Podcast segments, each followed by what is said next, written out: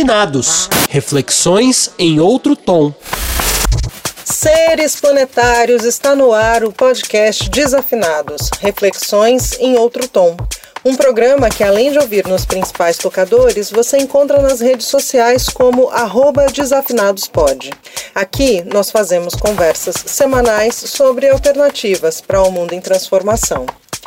Nessa missão estão comigo Márcia Fraguas Olá. e Ivan Silva. Oi. Eu sou Nancy Silva e o tema de hoje é alteridade. Fala-se muito sobre a importância da empatia, a capacidade de colocar-se no lugar do outro e ser solidário com sua dor. Porém, em tempos de intolerância, criação de bolhas virtuais e tentativas de silenciamento de diversos grupos sociais, parece que algo se perdeu. A noção de alteridade, do trato ético com a diferença entre indivíduos e grupos, que torna possível o caminho para a vivência comunitária e democrática, que, segundo pesquisas recentes, são desejáveis por 75% da população brasileira. Falar de alteridade envolve muitos desafios como limites, respeito, escuta, reconhecimento de si e, consequentemente, do outro. Mas como pensar a alteridade em tempos de exacerbação do individualismo e da intolerância?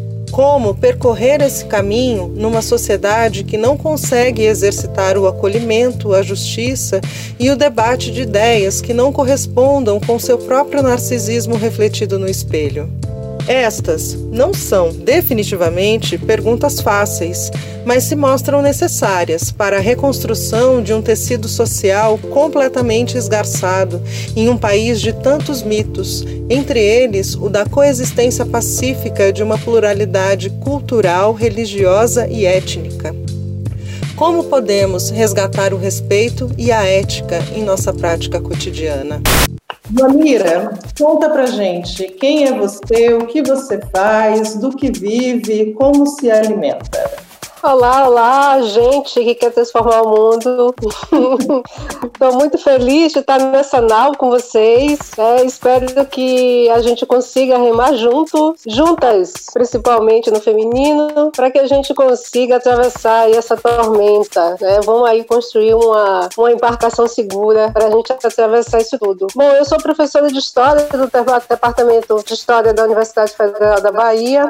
Ah, sou professora pesquisadora do do programa de pós-graduação em História e eu tenho pesquisado já há um tempinho uh, sobre relações raciais, racialização, identidades raciais, racismo. Resumindo tudo, é, o que me interessa é entender a história do racismo, então eu acho que essa discussão sobre a alteridade tal, cabe bem no que eu penso sobre o mundo. Nossa, e você, Lia, quem é você, o que você faz, do que vive, como se alimenta? Bom, responder quem é você é uma das coisas mais difíceis que existe, né? Mas, em geral, a gente responde essa identidade profissional, né? Que é, é, muito menos do que o que a gente é. Profissionalmente, eu sou professora também de universidade, de psicologia social. Minha área é também relações raciais e eu venho estudando há um tempo é, branquitude e, e o que me interessa mesmo é entender as relações de poder, né? Eu estudo raça, mas dentro do foco de entender hierarquia, relações de poder, uma divisão da humanidade, como é que isso acontece via a ideia de raça, né? Esse é meu interesse. Bom, também sou ativista antirracista, o que na verdade é o que toma mais tempo, acho que na minha vida, né? Porque eu estou ali o tempo todo, a professora junto ao ativista antirracista o tempo todo. Eu sou mãe de duas crianças, do Ariel e do Benjamin, que também me ocupa metade da minha vida, ou mais, né? As afazeres de casa. Bom, que alimenta minha alma é ver gente com seu potencial no máximo. Eu gosto de gente que brilha, então isso me alimenta a alma, é para isso que eu acho que eu trabalho, porque as pessoas podem, né? Né, estarem naquilo que mais deixa elas potentes e não na, no, na parte mais triste da vida. E também me alimento de, vou falar isso porque é político, de alimentação da agricultura familiar. Isso é muito importante, é, é da onde eu compro minha comida. Enfim, acho que é isso. É, né? A gente tem, assim, como hábito, abrir o programa com uma vocação. No Brasil de 2020, depois de tudo que a gente vem passando, será que a máxima do Caetano está certa? Narciso acha mesmo feio aquilo que não é espelho? Como fazer para começar a enxergar o outro refletido nesse espelho? A provocação é boa, hein? Invocando Caetano. Uhum. Você sabe que a pecha de, de narcisismo sempre cabe nos, nos baianos, né? Assim, somos, somos, ele é leonino, somos... né? Aí sobra mais ainda. uh, posso falar da provocação claro, aí? Claro. É, eu acho que eu acho o seguinte, eu acho que quando a gente está falando de alteridade e dessa frase fantástica do Caetano, a gente precisa pensar sobre como é quem é o outro, né? Como é que se constrói o outro. Né? Como é que o outro surge no, no espelho? Ele precisa existir para que a gente reconheça essa, essa imagem. E aí, pensando, é, bom, eu sou uma mulher negra que nasceu na periferia de Salvador, então a, o primeiro movimento que qualquer, qualquer mulher negra nascida na periferia de uma cidade negra, mas com enclaves, com uma elite é, majoritariamente branca, né? então nesse sentido, Salvador não é nenhuma mega negra, como às vezes se, se imagina quem tem dinheiro aqui é branco também, como uhum. em todo, como no resto do país. É, então a primeira coisa que a gente faz nesse movimento é pensar quem sou eu olhando no espelho, no espelho em que não nos reflete. Uhum. Então é, é, sempre um reconhecimento pela negação. É, eu não tenho aquela cor, eu não tenho aquele cabelo, eu não tenho aqueles traços, eu não tenho aquela condição, eu não tenho é sempre por uma negação. Então eu acho que esse espelho em que o outro aparece e que ao aparecer nos reflete, ele precisa ser problematizado para que a gente ultrapasse uma condição de subalternidade. Então, eu acho que esse é um movimento que está rolando aí há séculos na sociedade uhum. brasileira, né? nas Américas, na verdade, no mundo inteiro, onde para onde a diáspora africana levou as populações é, negras, né? Então, o exercício de se reconhecer e valorizar o que se o que vê no espelho é um exercício primário, é um exercício fundamental para todas as populações negras no mundo. Então, a gente nunca acha, nunca acha feio o que não é o nosso espelho ah, na primeira vista. Isso é um processo de construção. Até que você olha no espelho e diz: não, não é o outro que me, que me reflete, que me ilumina. É, o que me ilumina sou eu mesma, é, são os meus pares, é de onde eu vim. Esse é um processo muito longo, muito duro. E aí, na luta antirracista que Lia fala, é, é fundamental para a gente colocar uma criançada, uma juventude e até adultos em posições de ser feliz para atravessar esse, esse mundo. Lia, e para você, como é que a gente faz esse ajuste no espelho? Bom, eu acho que a gente deve tirar o espelho. eu acho que Ela é psicóloga. Fale-me mais sobre isso. Essa pergunta, essa pergunta foi capciosa para psicólogo mesmo. Fale-me mais sobre é. isso. Porque olhar para o outro refletido no espelho não é olhar para o outro, né? É olhar para o outro a partir de si mesmo. Uhum. Quando você olha para o outro a partir de si mesmo, você não olha o outro, né? Você olha aquilo que você gostaria que o outro fosse, né? Ou que você projetaria no outro, né? Por isso que o negócio é tirar o espelho, né? O meu filho tá ali brincando na rua, agora, enquanto eu tô falando com vocês. Ele não pode levar um tiro. Ele não tem como levar um tiro, né? Uhum. Porque ele não está num bairro onde passam helicópteros, onde passam, né, é, é, a violência policial. Essa possibilidade não está na minha cabeça. Mas, ao mesmo tempo, eu tenho que entender que não é porque ele não pode levar um tiro que não existam pessoas que o filho está brincando e que essa mãe pode estar né, dentro de casa e o filho levar um tiro, que é o que aconteceu com o Ítalo antes de ontem. O que uhum. eu acho, por que, que precisamos tirar o, o espelho? Porque quem faz política nesse país, quem é detentor do poder econômico e quem produz subjetividade parte de si mesmo, né? E essa é uma problemática branca, que é a partir de si mesmo para produzir políticas, condições econômicas e a produção principalmente de subjetividade para pensar o outro. O que eu quero dizer com produção de subjetividade, né, que é a minha área, né, que é a psicologia? O estereótipo e a subjetividade ela é produzida a partir do social. Só que nem todos os grupos têm o poder de produzir uma subjetividade hegemônica, né? Eu sempre dou esse exemplo, já está gravado, mas eu gosto muito dele. Os guaranis acham que as pessoas brancas e chamam o homem branco de juruá. O juruá é predador, ele é colonizador, ele não sabe, ele separa a natureza de humanidade, ele destrói aquilo que ele come, ele coloca veneno na própria comida. O juruá é um ó. Alguma pessoa na rua, algum juruá já sofreu por ser juruá? Não, porque os guaranis não estão em condição de poder de poder produzir subjetividade. Eles não têm a indústria cultural, eles não têm Hollywood na mão dele, eles não têm a televisão Globo colocando o juruá como predador, como, né? Essa questão que me interessa muito na branquitude, que é esse poder de nomeação do outro. Na verdade, em geral, as pessoas que estudam relações raciais no Brasil chegam muito pela cultura negra, né? Ou pela paixão pela cultura negra, os brancos, etc e tal. O meu não tem absolutamente nada a ver com isso. Eu sou judia, né? O meu mestrado foi sobre identidade judaica. E aí eu perguntava para as pessoas: o que faz você pensar que você é judeu? O que faz você ser judeu? Era um judeu sem judaísmo. E aí umas pessoas viraram e falaram assim: algumas, muitas. Bom, se eu falar que eu não sou, e se eu não, não, não for alguém, uma hora vai falar: olha, você é judeu, seu sobrenome é judeu. Então é melhor falar que eu sou, né? E essa ideia, né, ficou na minha cabeça. Mas quem é essa pessoa que tem poder de ficar nomeando o outro? Por que, que tem um grupo que tem tanto poder de nomear o outro, né? Mesmo que ele fale que não é, tem um, poder, tem um grupo que tem poder. As uni, o único grupo que tem poder de nomear o outro é o branco eurocêntrico. Ele nomeou o asiático, inventou o asiático, inventou o negro, né? né? Porque eram grupos de africanos, né? Sociedades africanas. Agora, o negro como categoria foi ele que inventou. Foi uhum. ele que uhum. inventou o índio, né? Porque a gente tem 365 povos indígenas. Então, esse poder de nomeação do outro é próprio da branquitude, né? Então, na verdade, é isso. Precisa se tirar o espelho, né? Não há como entender o outro com um espelho no meio, né? Acho que por aí. Perfeito, Lia. É, eu acho que precisa que essa tira-se o espelho, mas também se tira é preciso um desconforto, né, para que se chegue nesse lugar.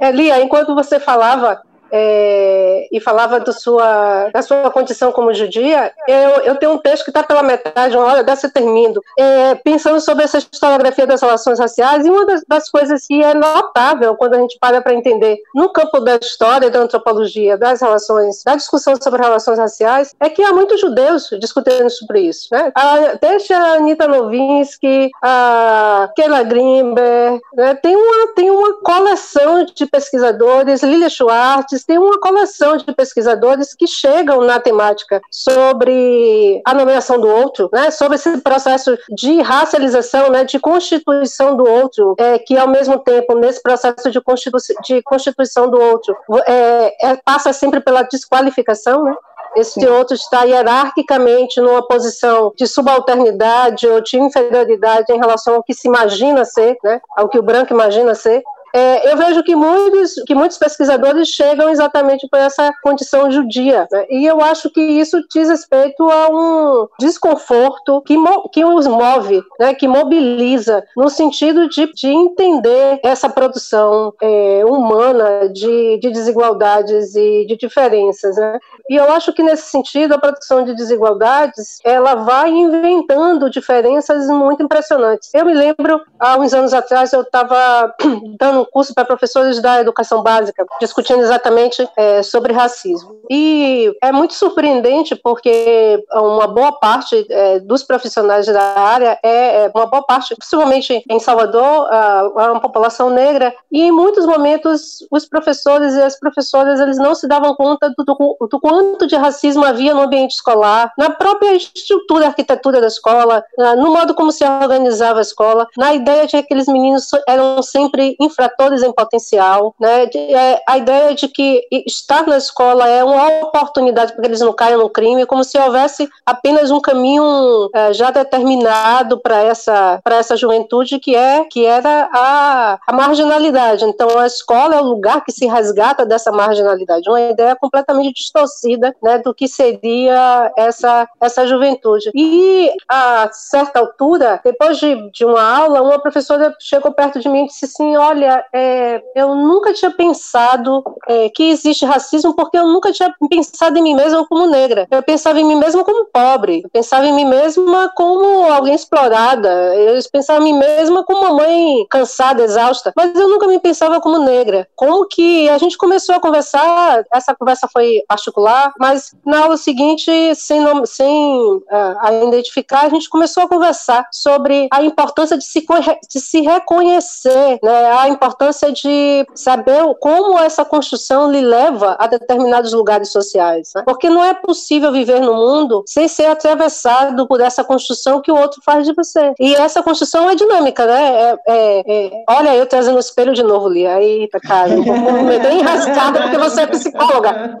Você é psicóloga, vou me meter enrascada. Porque essa, esse processo de, de reconhecimento se dá em mão, é, dinamicamente o tempo todo, né? Olhando o outro e olhando o que o outro pensa sobre você. Então, uh, foi muito, foi muito, foi um aprendizado para mim, porque eu me dei conta de que não se tratava apenas de pensar conteúdos que discutam a diversidade étnico-racial ou pensar a alteridade, exatamente, mas que aquelas pessoas precisam pensar sobre si mesmas, o mundo e como elas são atravessadas e constituídas por esses, por essas construções, pelo olhar do outro também. E o que, que ela faz com isso, né? O que, que a gente pode fazer com isso para não ser aprisionado por esse olhar, né? E esse olhar, ele, então, é por isso que as relações de poder estão aí marcadas, né? Assim como a mãe, quando uma criança nasce, né, o olhar dela, né, diz para esse bebê quem ele é, né? Numa sociedade, né, com uma cultura tão hegemônica e tão forte, branca, essas pessoas têm relação, esse lugar de poder de ficar dizendo quem são os outros, né? E aí demora muito para as pessoas poderem chegar ao ponto de falar, tá, mas eu posso me dizer quem eu sou, né? Não precisa aceitar isso. Por isso que a construção da branquitude, ela é muito diferente da construção da negritude, né? Porque a construção Sim. da branquitude é um automático, é um hegemônico, né? É assim, você nasce e, a, e ir pegando aqueles significados compartilhados, né, positivos sobre o branco, é para todos. Para você construir uma negritude positivada, é um processo muito mais difícil, porque você tem que negar aquilo que é a cultura hegemônica, né? Até aí você já está com 15, 20 anos, você já passou todos os sofrimentos psíquicos e tudo isso, já foi chamado de macaco, já aconteceu de tudo na tua vida. Você tem que para você conseguir negar. Então parte de outro momento muito grande numa cultura que tem hegemonia branca, né? É, eu sempre dou esse exemplo. O Natal tá aí para todo mundo, né? Para quem é judeu, para quem é do candomblé, para quem é católico e para quem é o Natal tá para todos. Agora quem é do candomblé e não comemora Natal, ele tem que pegar e falar: olha, filho, não é momento da gente comemorar Natal, a gente não comemora. Então você tem que negar aquilo tudo, a televisão, etc e tal, para ir construindo. Eu tenho que pegar e falar: olha, filho, a gente não comemora Natal, é Hanukkah pra gente. Só que eu mesmo não sei o que é Hanukkah, porque eu nasci no Brasil, entendeu? Então se eu quiser ensinar pro meu filho que é Hanukkah para mim, eu tenho que ir atrás, né? Se eu quiser ensinar o que é Natal, eu não tenho que ir atrás. Ele já, já aprendeu na escola. Eu já sei o que é Natal, mesmo não sendo dessa, né, não sendo cristã. Todo mundo já sabe. Então é um, muito mais fácil, é um automático você construir esse lugar da branquitude. Agora uma negritude positivada não. É todo um trabalho de negar tudo aquilo para ir construindo. Por isso que é um outro lugar na sociedade, né? É muito legal é, essa conversa com vocês já na primeira questão, trazendo tantas coisas, porque a gente vem de dois, três episódios, né, que a gente conversou primeiro com as mulheres, e aí é super interessante.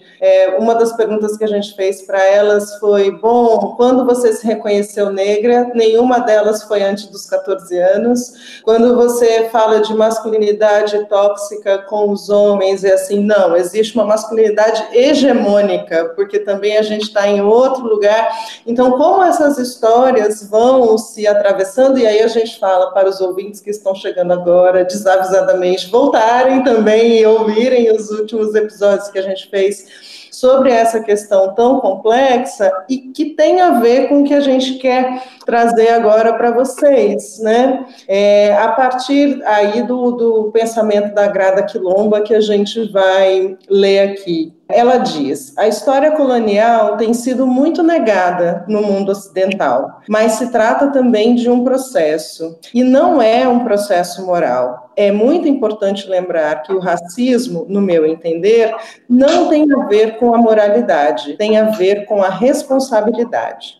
Daí a gente também trouxe a Maria Rita Kell, que é psicanalista, e vai dizer o seguinte: é, o ressentido há de tentar culpar alguém. Esse é um recurso para não ter que avaliar suas escolhas e depois se arrepender. O ressentido não se arrepende nem se questiona. Daí a necessidade de eleger culpados a quem acusar quando a barra pesa. A partir dessas duas reflexões de mulheres também, é, a gente pergunta para vocês: como chegar a essa responsabilização, não só em relação ao racismo, mas a intolerâncias que passam por todas as minorias, desde gênero, religião e outras, em uma sociedade tão ressentida quanto a brasileira? Eu amo esse livro da Maria Rita Kel, do Ressentimento. Amo.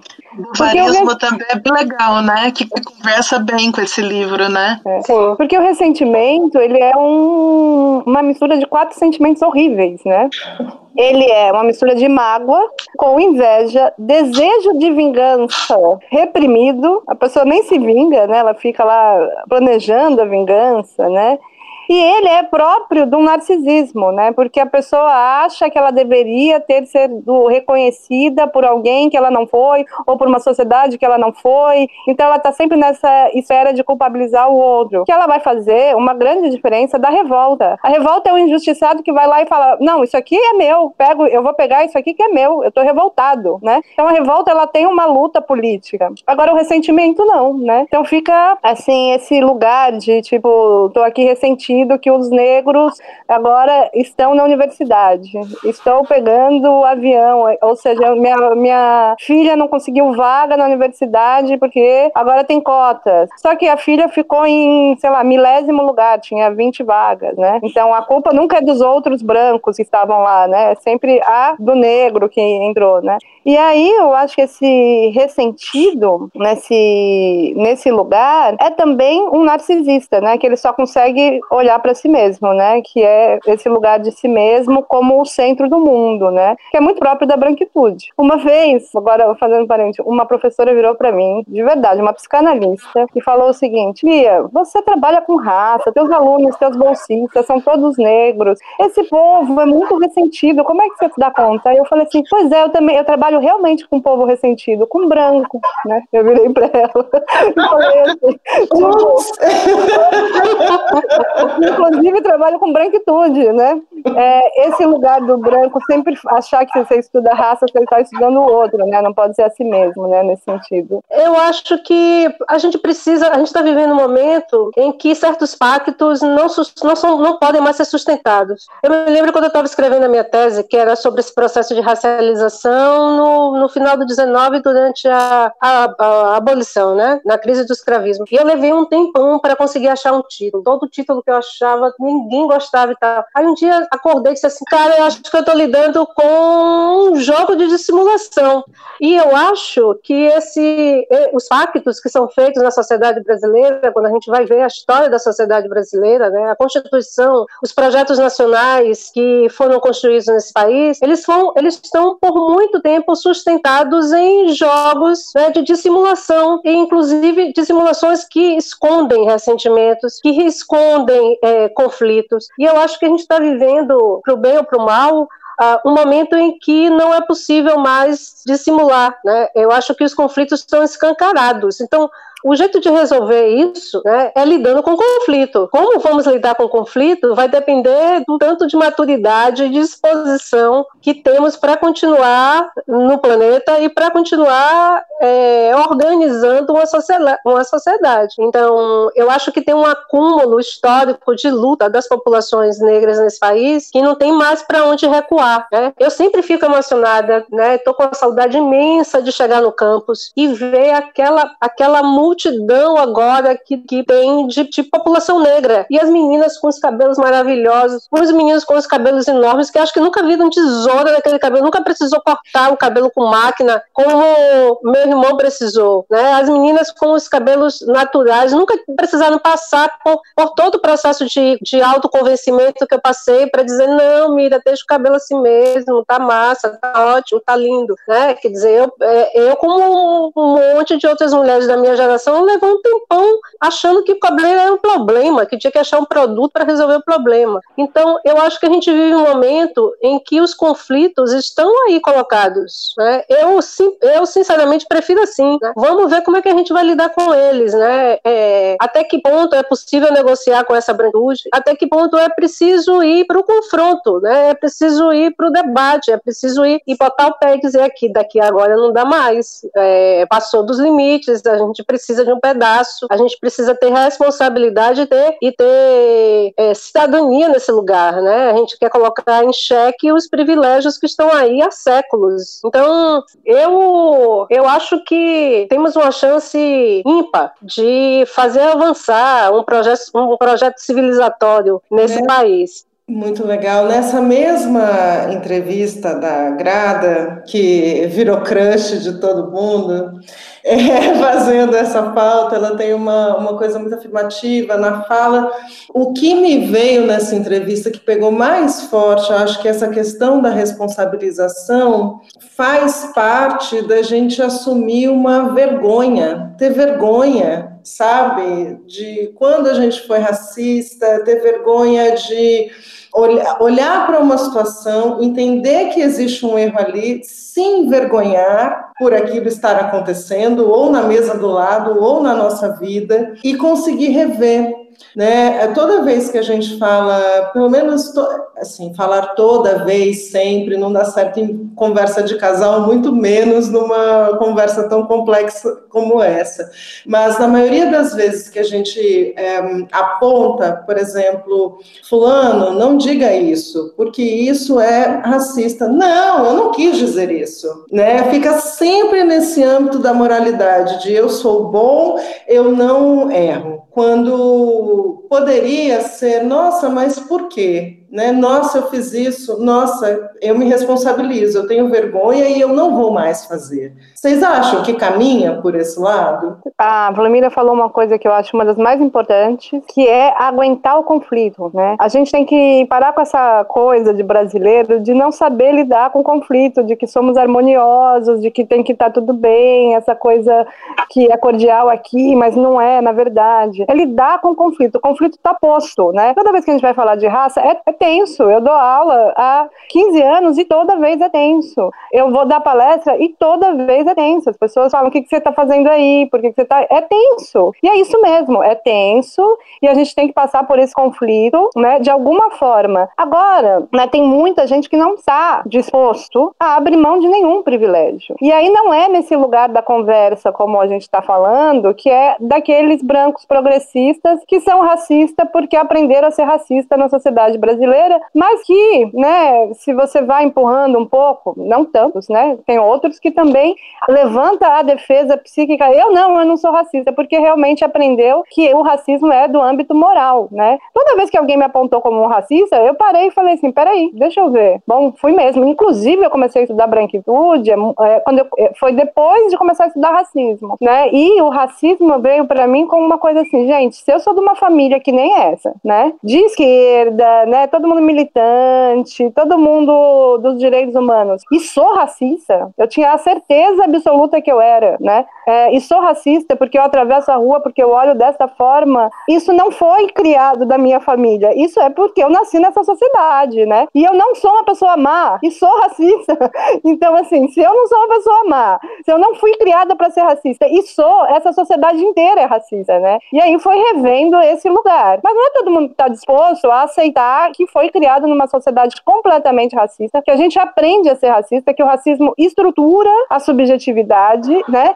Ele estrutura a economia, ele estrutura o judiciário, ele estrutura né, a política, mas ele estrutura principalmente a subjetividade. É o que o Fanon vai falar. A arma mais forte do colonialismo é a subjetividade, né? Porque senão tava todo mundo botando bomba em tudo. Se a gente não tivesse, né, esse pacto colonial, que é dessa agressão tão forte, desse poder tão forte de produzir subjetividade que o branco tem, né, da, dentro do colonial, daquilo que foi colonial. Então, conflito tem que estar tá aí, ele tem que estar tá posto, mas a gente, é por exemplo, eu sou educadora, eu vou lidar com o conflito aqui, ó, na discussão, mas eu acho que tem que ter, né, aquelas pessoas que vão lidar na bomba, tem que, as outras pessoas que vão lidar na política. Essa luta precisa de todas as formas, né, precisa na educação, precisa no Malcolm X, precisa do Martin Luther King, precisa, né? Porque assim, Gandhi não pararia Hitler. É isso que a gente tem que entender. Gandhi não pararia Hitler, né? Não teria como. Tem umas coisas no Brasil que vai ter que ser na violência de alguma forma. E pode ser a violência da palavra, a violência do conflito, mas assim, a violência tá posta, né? Não dá pra gente pensar que a violência do, do oprimido ou do subalternizado é a mesma violência desse lugar colonial de poder que tá aí. Então, realmente, de fato, em algum momento vai ser violento. E a gente tem que aguentar nesse sentido, porque não é a mesma violência, né? Não é que eu estou falando peguem a mão e arma e matem os brancos, mesmo porque isso não vai dar no Brasil. As pessoas não vão matar o pai e a mãe. A gente tem mais de 40% da sociedade é, com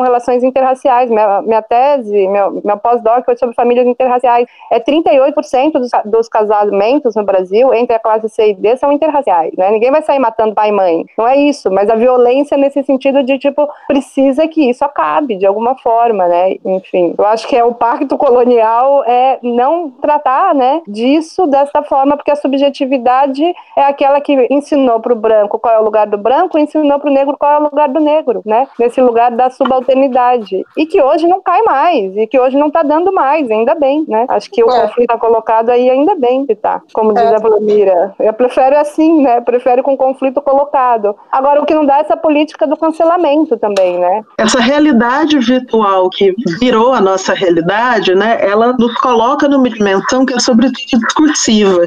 Então eu queria ouvir de vocês como é que vocês veem essa prática do cancelamento. Olha, eu acho que é uma é, um, é de uma imaturidade sem fim. É, a gente precisa, a gente precisa, quando eu digo que o conflito está colocado, porque ele está mesmo. Né? Na verdade, o que, tem, o que tem acontecido é que depois de muita luta, depois de muita batalha, é, as populações negras, principalmente a juventude negra, está dizendo agora não dá mais, agora não pode ser. O conflito está colocado aí. Né? E, e as formas de sair desse conflito, concordo com o vão ser variadas, vão ser múltiplas. Né? E mais uma das formas, né, é, das quais a gente não vai poder se desviar para pensar sobre isso, é o diálogo também.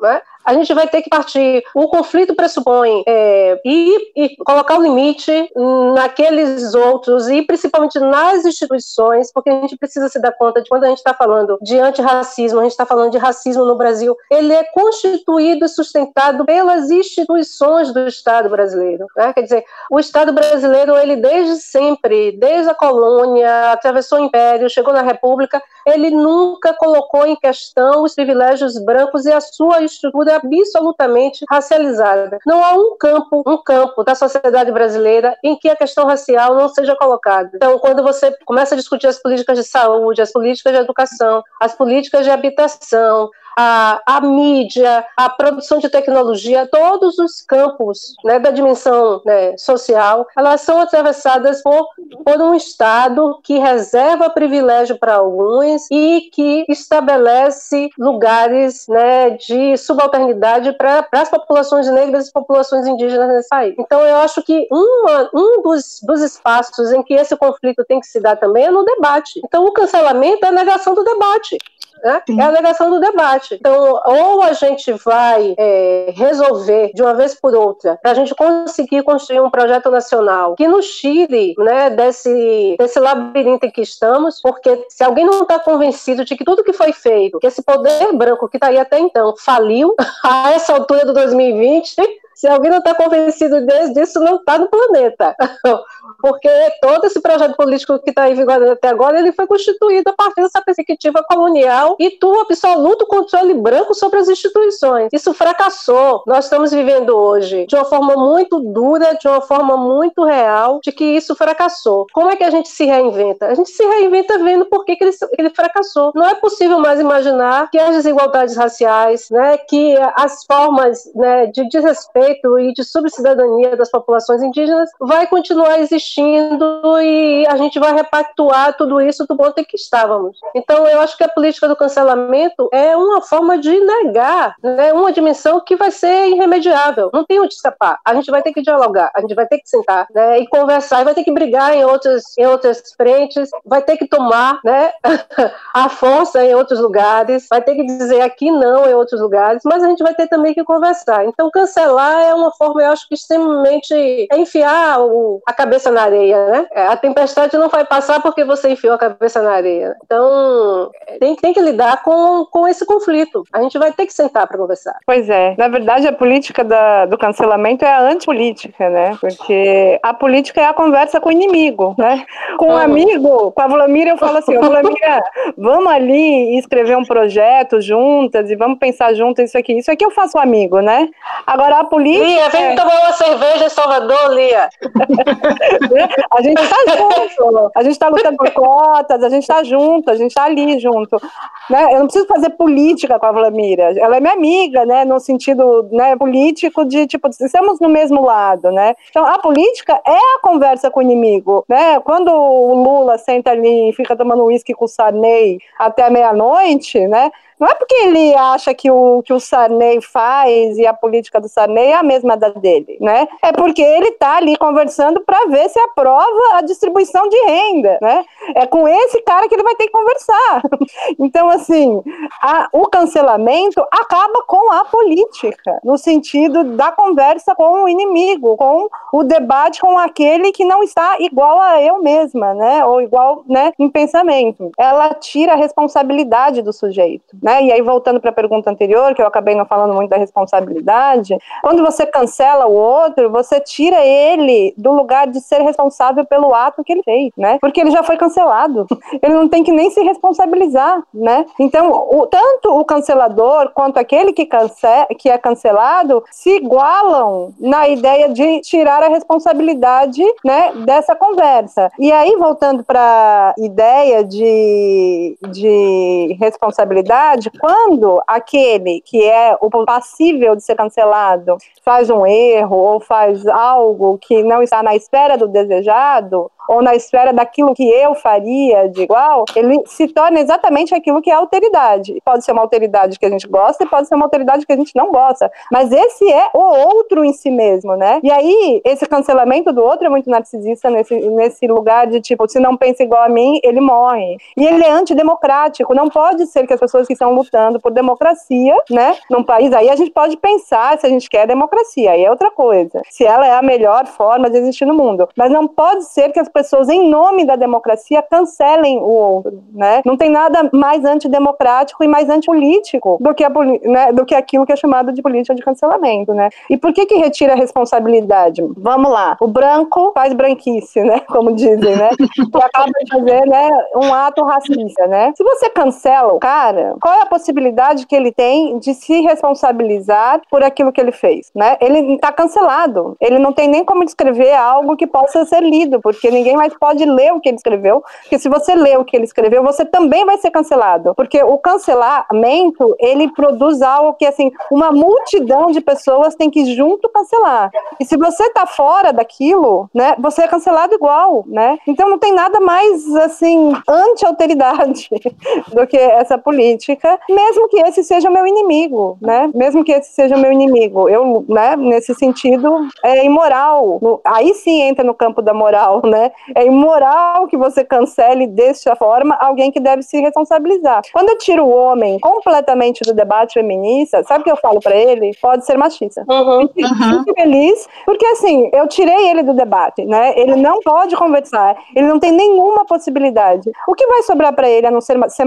um homem machista mesmo, né? Uhum. Quando você tira esse branco do debate, você também só dá uma opção pro branco, né? Se o, se o branco não pode estar na luta antirracista, você só dá uma opção para ele, continuar sendo o racista, né? Uhum. Óbvio que o lugar do branco na luta antirracista não pode ser o do protagonismo do movimento negro. Aliás, o movimento negro é uma coisa que é do movimento de negros, né? A luta antirracista é todas as pessoas que pensam, né, e tem um projeto de igualdade para o mundo, porque a raça, ela é completamente a ideia de acabar com a igualdade. Ela separa, ela divide, ela hierarquiza, ela coloca pessoas em lugares muito diferentes, né? Então, qualquer pessoa que luta por igualdade pode estar na luta antirracista e deve, né? E aí, né, é o campo da política, mas da responsabilidade nesse E eu acho que a gente não pode perder de vista que tudo isso são construções de fato, né? A, a raça não existe. Por que, que a gente resolveu que um conjunto de características é, estabelece e define um grupo, enquanto outro conjunto de características define um outro grupo? A política do cancelamento, ela acaba criando binarismos. E eu Uhum. acho que o, o, o nosso desafio, ainda que a gente saiba que ah, o mundo sempre vai ser povoado por conflitos, sempre vai ser povoado por diferenças, sempre vai ser povoado por disputas, porque isso faz parte da constituição das sociedades humanas ah, em toda a história da humanidade. Então, assim, não tem, eu, eu negaria a minha própria formação se achasse tivesse esse, esse sonho romântico. Mas eu acho que a gente precisa ter a utopia da igualdade, né? E no momento que a gente constrói isso como uma utopia, a gente começa a questionar e a pôr abaixo todas as formas de desigualdade que estão sendo colocadas. E não tem como ques- questionar desigualdades se a gente não acaba com os binarismos. Então, assim, se eu sou mulher e eu, eu tenho até atenção do, do movimento feminista, eu sou mulher negra, eu só posso falar do feminismo é, negro, eu só posso dialogar com outras mulheres dentro do feminismo negro, eu estou reforçando uma fronteira que eu quero que acabe. Uhum. né? Na verdade, eu acho que o nosso esforço é de,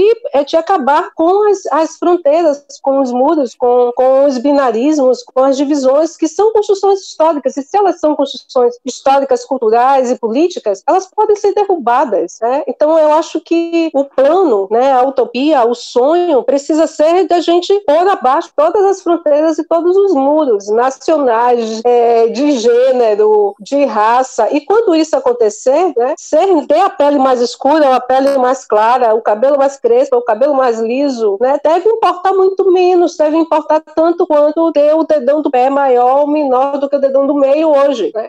Porque isso não, não tem a menor importância, né? Isso não distingue os seres humanos no nosso, nas nossas formas de categorização. Então, eu acho que a política do cancelamento ela é uma antipolítica e ela é, ela é conservadora também. Ela é antimudança, né? porque não tem nenhuma disposição para pôr abaixo os muros que nos constituíram. Então, se a gente não é chamado né, para ultrapassar esse muro, para ouvir o argumento do outro, para inclusive para se, se organizar para desconstruir o argumento do outro, né, para pôr em questão o argumento do outro, para deixar nu o argumento do outro, a gente acaba assumindo uma posição de conservação das coisas tal, como elas estão. E se alguém está contente do modo como as coisas estão,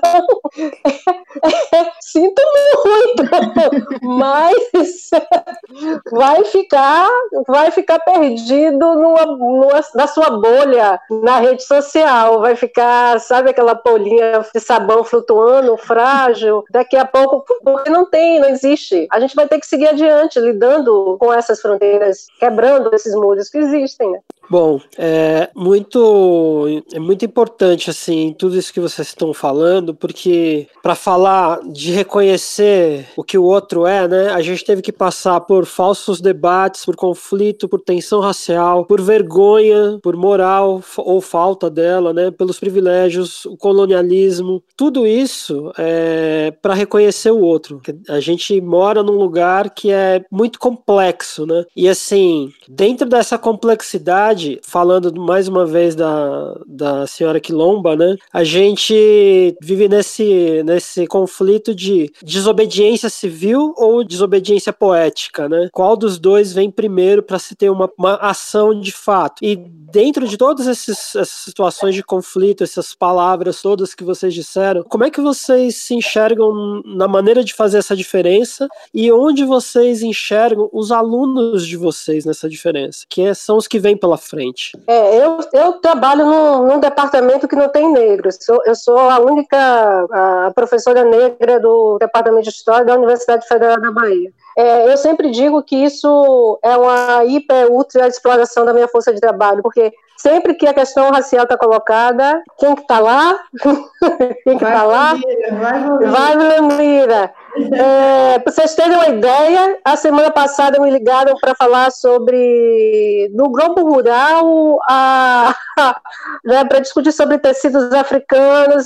Há uma, há uma ideia de que tudo que diz respeito às populações africanas eu dou conta, as populações negras eu dou conta, né, quer dizer, que não, que é um absurdo, mas que diz respeito exatamente ao modo como o racismo vai criando lugares e que tenta, né, é uma armadilha que tenta lhe aprisionar nesses lugares o tempo todo. É, eu sei, quando eu entro na sala de aula, que eu vejo os meus alunos negros, principalmente dos alunos do, do noturno, que eu tenho uma responsabilidade muito grande no modo como eles me veem. E, e isso não é tranquilo, não é tranquilo. Né? Eu não sei até que ponto todos os outros professores é, de todas as universidades, sendo brancos, o tempo todo tem que parar para pensar o modo como os alunos os veem. É, e eu acho que isso é uma responsabilidade que não tem que ser minha, é uma responsabilidade que tem que ser da instituição, né? É uma preocupação que tem que ser da instituição. Então, o modo como a gente precisa o tempo todo ainda dizer para os alunos negros, vai, você dá conta, você é capaz, eu estou achando ótimo, tá massa o que você está escrevendo, né? É, eu sei que quando isso é dito por mim, é, tem um peso diferente do que é dito para outros, para outros colegas. Então, isso diz respeito a uma estrutura extremamente racista. Né? O que eu tenho feito é falar sobre isso, né? Tanto falar com os colegas e falar com os alunos, né, para que eles se deem conta de que eles podem viver né, a vida profissional deles, eles têm que almejar viver a vida profissional deles sem esse peso. Né? Quer dizer, eu tenho certeza que tem, vai chegar em uma leva, tô, a gente está formando um monte de mestres e doutores, que vai chegar uma leva de profissionais negros. Já tem muita gente. Nos últimos anos, as universidades públicas começaram a contratar muitos professores negros, né?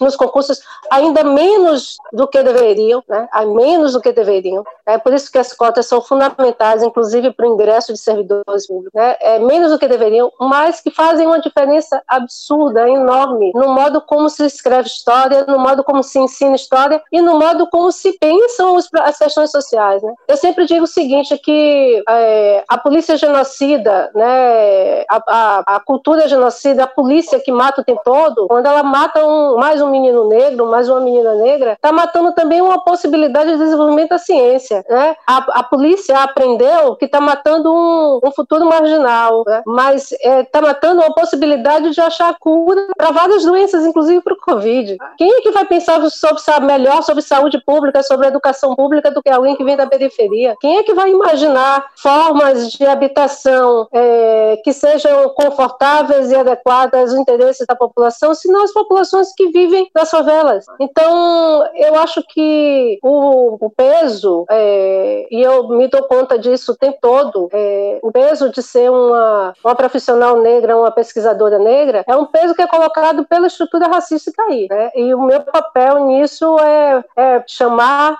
para o debate, para o diálogo, os meus pares, né, os meus colegas, e falar para os alunos que eles, eles têm que ter em vista, eles têm que ter no horizonte um mundo em que não, eles não precisem lidar lidar com. Eles não precisam ser exceção.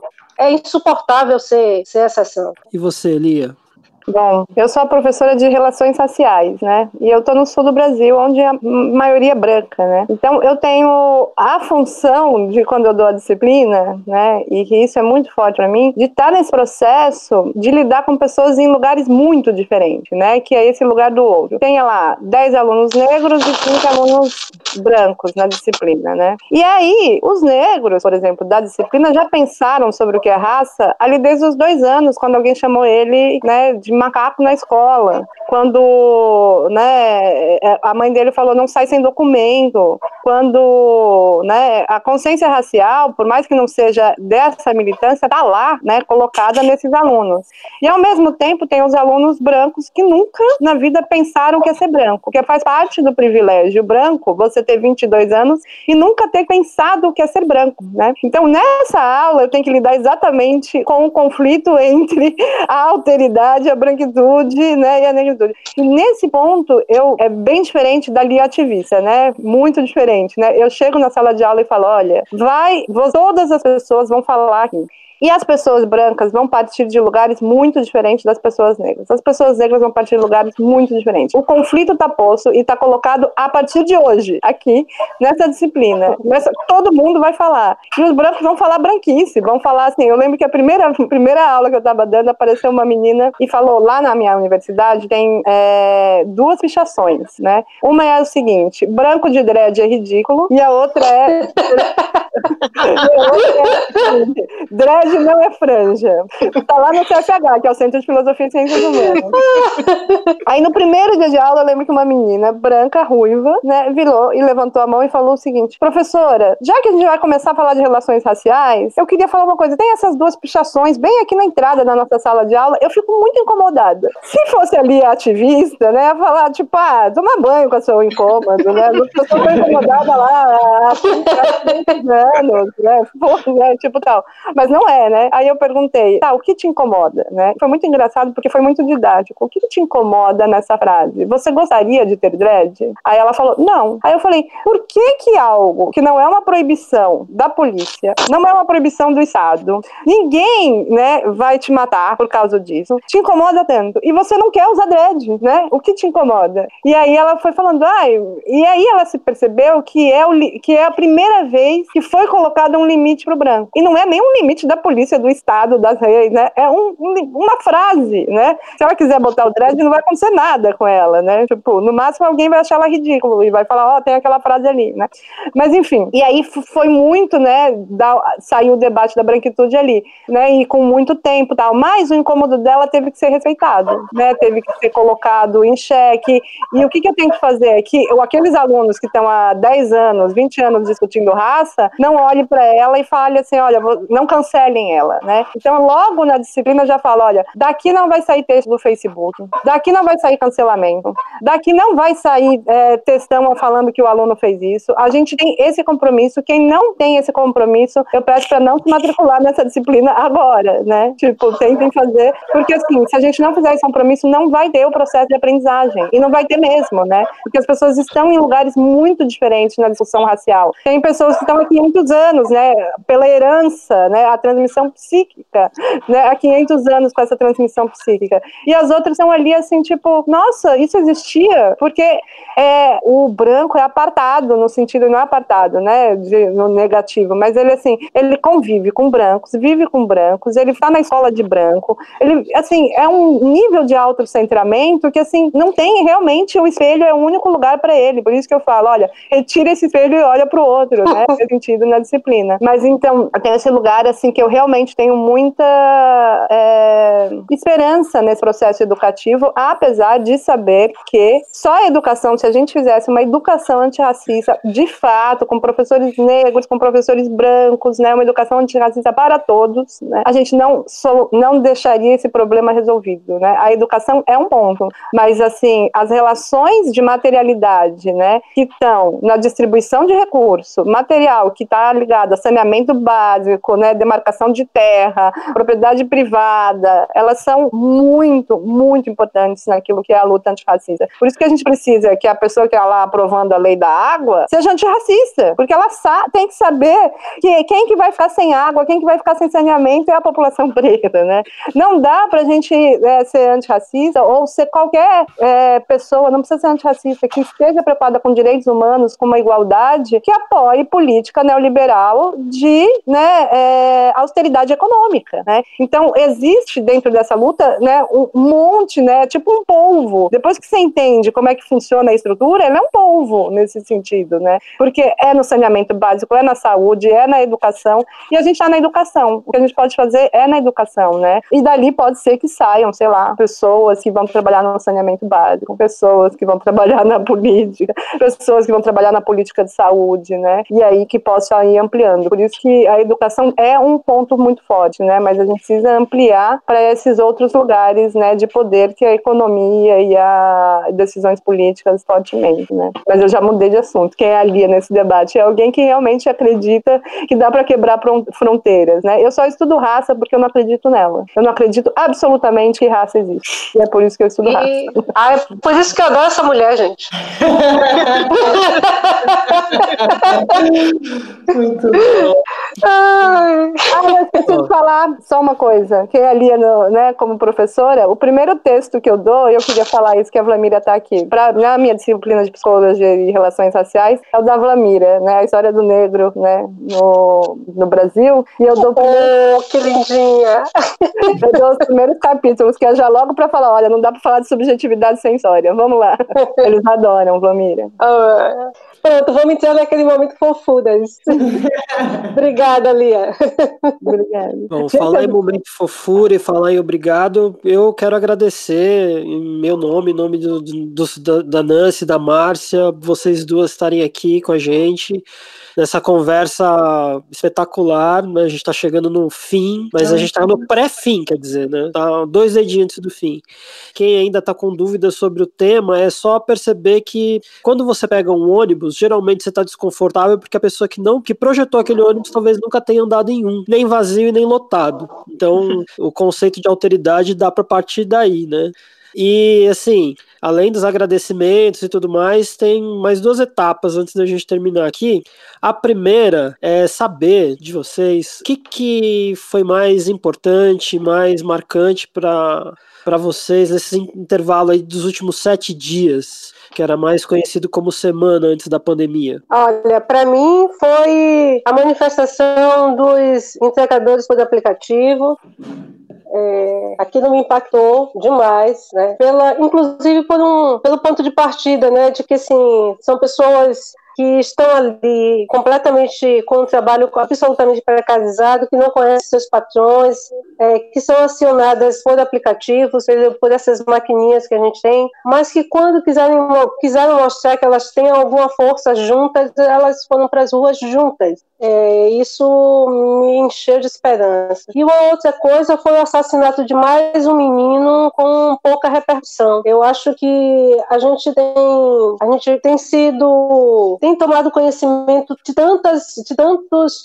de uma sequência, uma série tão grande, né, de violências que a gente está escolhendo qual é a violência que a gente vai encarar de frente e, e gritar e quais são as violências ou quais são as vítimas que a gente vai deixar lá. Ok, é só mais um. Então, esses dois episódios me fizeram pensar bastante nesse mundo aí que, que tá rolando, né? Essa semana também eu, eu soube que, bom, é, eu tenho amigos e parentes é, na periferia de Salvador e uma coisa que tá rolando é que vários jovens agora, porque todo mundo tem que sair de máscara, não saem mais sozinhos. Imagine meninos, rapazes de 15, 16 anos que não saem mais sozinhos de casa, porque eles têm que sair de máscara e isso, para a polícia, eles ficam, eles parecem mais perigosos ainda que precisam das mães, das irmãs, das tias, para andar do lado deles, né, para garantir algum tipo de segurança. Né? Isso é um estado de, de exceção, um estado de apartheid social absurdo, absurdo né, que, estamos vivendo. Então, enquanto os meninos negros da periferia é, têm que viver sem ter o direito, inclusive, de usar uma máscara, porque a polícia acha que assim eles se escondem, a gente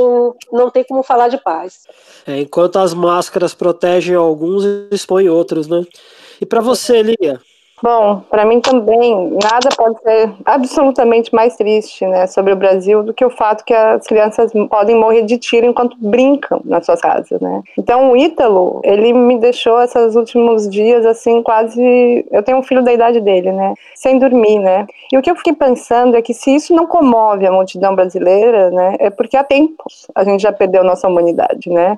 Porque quando as pessoas são desumanizadas, da forma que os negros são no Brasil, os indígenas, isso significa que os brancos também não carregam humanidade, né? Que é impossível pensar, né, se a gente for pensar, que um alemão na época da Segunda Guerra tenha a sua humanidade garantida quando se silenciou diante do assassino em massa dos judeus. No Brasil de hoje, né, o descaso dessas instituições, a legitimação do braço armado do Estado para matar pobres, pretos, pardos, junto com a falta dessa reação que a Vlamira falou, né, uma reação contundente, a gente precisa de uma reação contundente, né, torna todos nós cúmplices e desumanos, porque é impossível você pensar, é isso que eu fico pensando, uma das coisas que me faz estar nessa luta, né, enquanto o outro não tem humanidade, eu também não tenho. Eu não tenho humanidade se o outro não tem. E aí pode ser o único lugar do espelho, né, o único lugar do espelho é pensar, né, naquilo que é universal a todos, que é a humanidade. O resto é particular, né, mas é, se tem algo que é de todos, é a possibilidade de ser né, humano no sentido de humanidade. A humanidade não está dada porque a gente nasceu humano, né? Ela é algo a ser construída. E quando você desconstrói do outro, você também não é, né? Vocês conseguem imaginar a humanidade num homem com um chicote na mão, da época da escravidão, você olha para ele e aquilo representa a humanidade. Ah, no momento que ele desumanizou o outro, ele também perdeu a dele. Você consegue olhar para um alemão nazista, né, colocando pessoas para ir para a câmera de gás e olhar aquela pessoa e pensar que ela é humana? Não. Enquanto nós todos estamos em silêncio, quando o Ítalo morre, ninguém mais é humano nessa, nessa sociedade brasileira, né? E é isso que eu fico pensando que é das coisas que mais me choca é que o Ítalo morre, né? A Agatha morre, o Miguel morre, uhum, né? Uhum. E isso só pode dizer que a gente não, que a gente não está mais numa sociedade onde somos humanos, né? No sentido de humanidade. A gente é humano, mas a gente não tem mais uma humanidade construída, né? Ela está totalmente é, em falta. O que a gente quer é, é construí-la de volta, né? Como um universal para todos, né? Em que inclua o outro como parte dela, né? Acho, acho que é isso. O Ítalo me chocou demais. E para você, Márcia? Olha, para mim foi a conversa com o Vini Rodrigues e o Roger Cipó sobre masculinidades negras. O Roger Cipó citou uma filósofa é, brasileira chamada Asa Ingeri, é, e eu fiquei com essa, com essa citação dele que eu achei que é o desafio que falou para gente, né? Ela diz que a experiência colonial não só não lida com a pluralidade, como ela ainda forja uma falsa universalidade que é branca, né? E que o nosso grande desafio é, como é que a gente vai é, transcender esse paradigma ocidental, romper com esse paradigma vivendo no Ocidente. Foi um programa de muitas reflexões, como esse aqui. Convido vocês a ouvirem. E para você, Nancy?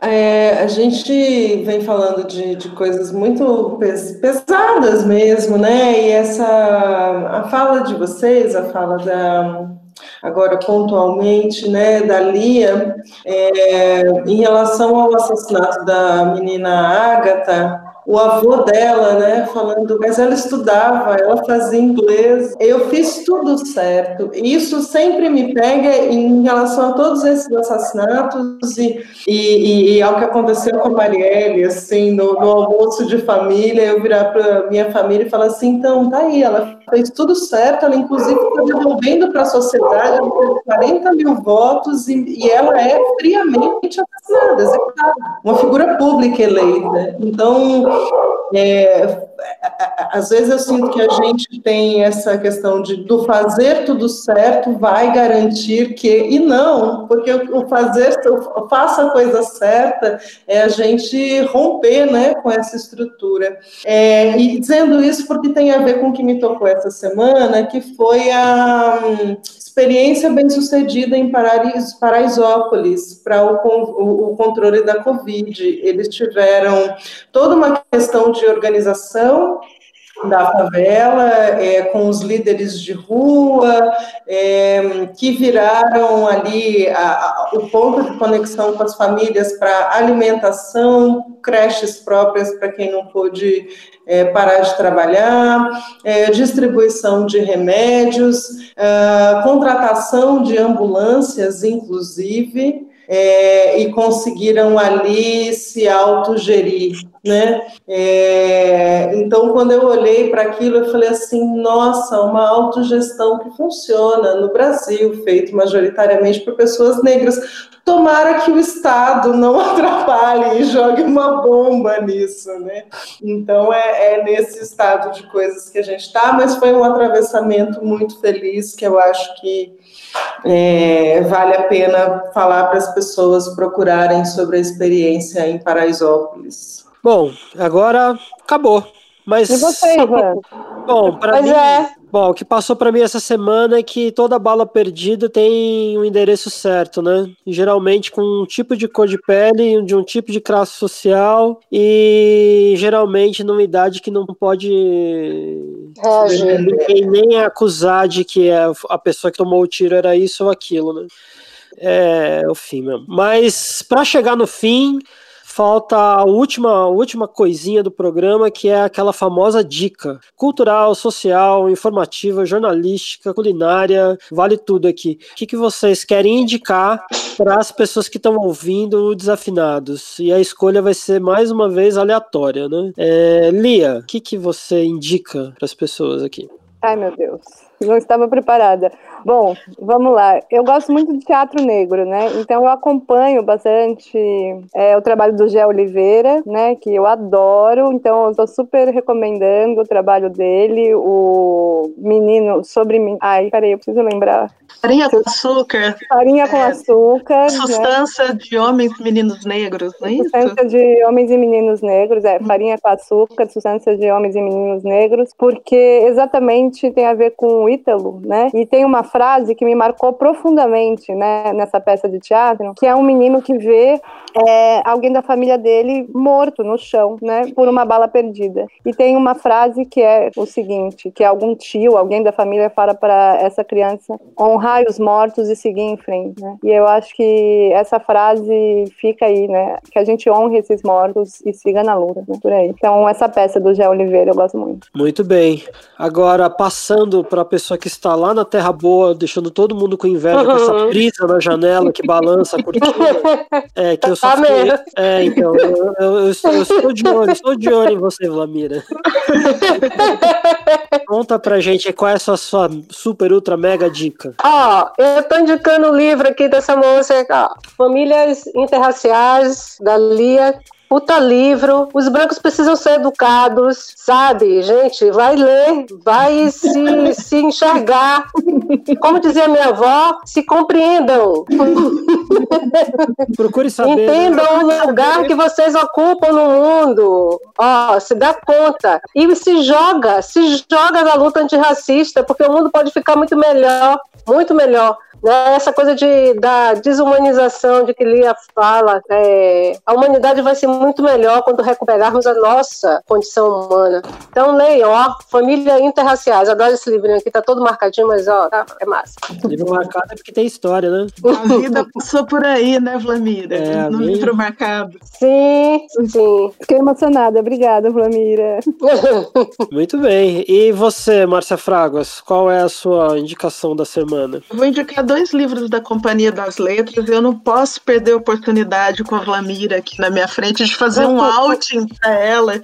Vlamira, eu li teu oh. livro lá por 2010, 11. Eu era psicóloga naquela época. Por conta do jogo da dissimulação do livro, eu fui fazer história. Então você é uma das pessoas. Ah, agora eu vou chorar. agora eu vou chorar. Não podia perder Uau. Oportunidade de indicar outro livro, é, O Jogo da Dissimulação, Abolição, Raça e Cidadania no Brasil, que saiu pela Companhia das Letras, acho que em 2009. Essa é a indicação. E te agradecer muito, né, porque você, sem saber, fez parte do meu percurso. E o outro livro é esse livro aqui, que é da Líria Moritz Schwartz, sobre o autoritarismo brasileiro brasileiro. Eu estou usando esse livro uhum. no meu trabalho de doutorado, que é estudar a obra do exílio do Caetano. E esse livro é para aquelas pessoas que acham que a gente é tolerante, pacífico, né? Que o brasileiro é boa praça, porque a Lília vai discorrer sobre escravidão, racismo, desigualdade social, violência, raça, gênero, todas essas coisas. Então essas são as minhas indicações. Ai, que balada boa de sexta-feira é essa, hein? É. oh, que privilégio nosso. É, vou até abrir, abrir um vinho aqui agora. Muito emocionada, Márcia, de verdade. Eu também, eu também. Ivan, o que, que você indica? Bom, eu indico o, a entrevista do Pedro Cardoso pro Juca Kifuri na TVT, tá na internet no canal da TVT. É, Pedro Cardoso, a gente está tá falando muito aqui sobre conflitos é, diversos, inclusive conflitos raciais, mas ele traz uma perspectiva de um cara que está morando em Portugal há um bom tempo, que ele falou uma frase muito interessante, assim, olha, os problemas do Brasil são bem brasileiros, mas começaram em um outro lugar. então, talvez seja, e eu entendi depois da entrevista ter terminado exatamente o que ele quis dizer. Eu acho acho que vale a pena dar uma assistida. Bom, para encerrar o, o certame aqui, Nancy Silva, qual a sua indicação?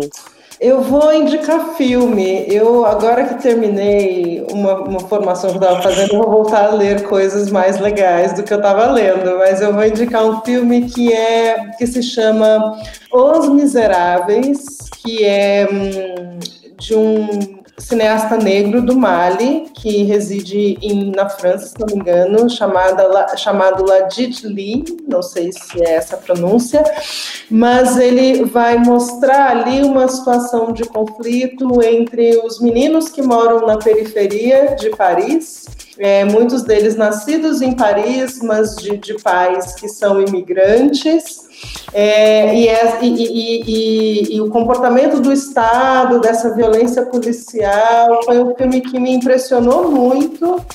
É, e eu acho que tem a ver com essa conversa para a gente é, romper um pouco esse aspecto de vira-lata que a gente tem, né? Que só, que só na periferia do Brasil existe conflito racial, que só na periferia do, do Brasil existe abuso de poder do Estado. É, é um puta filme massa, o texto é incrível e, e, e, termina com aquela sensação de assim, gente, tá tudo errado, bate um desespero, assim, tá tudo errado. Então, assistam esse filme, é, pirou minha cabeça, chama Les Miserables, mas não é o do o, o clássico musical, não. É, é na periferia de Paris, é bem legal mesmo. Bom, e aí, é isso! É isso! Coisa, coisa importante aqui. É, você per, é, eu, a Lia perguntou alguma coisa. É, se tem no Netflix, onde eu acho que veio Tem, tem, é, tem no Popcorn, eu assisti na semana passada com a minha filha. É fantástico. Tem tudo. É, é isso aí, muito obrigado. A temperatura do Brasil continental, né? De 8 graus a uns 8. É, uns 30 e poucos. Obrigado, Lia, obrigado, Vlamir. Mira. Obrigada a vocês, foi ótimo. O podcast Desafinados é um programa independente feito em parceria com o Mundo Pensante e a Rádio 9 Minutos. E o link de contato dos nossos convidados está no texto de apresentação de cada episódio. Dúvidas, sugestões, ideias, entre em contato com a gente nas nossas redes sociais. Desafinadospod no Instagram e no Twitter. Acompanhe também a nossa página e o nosso grupo no Facebook e no YouTube Desafinados Podcast.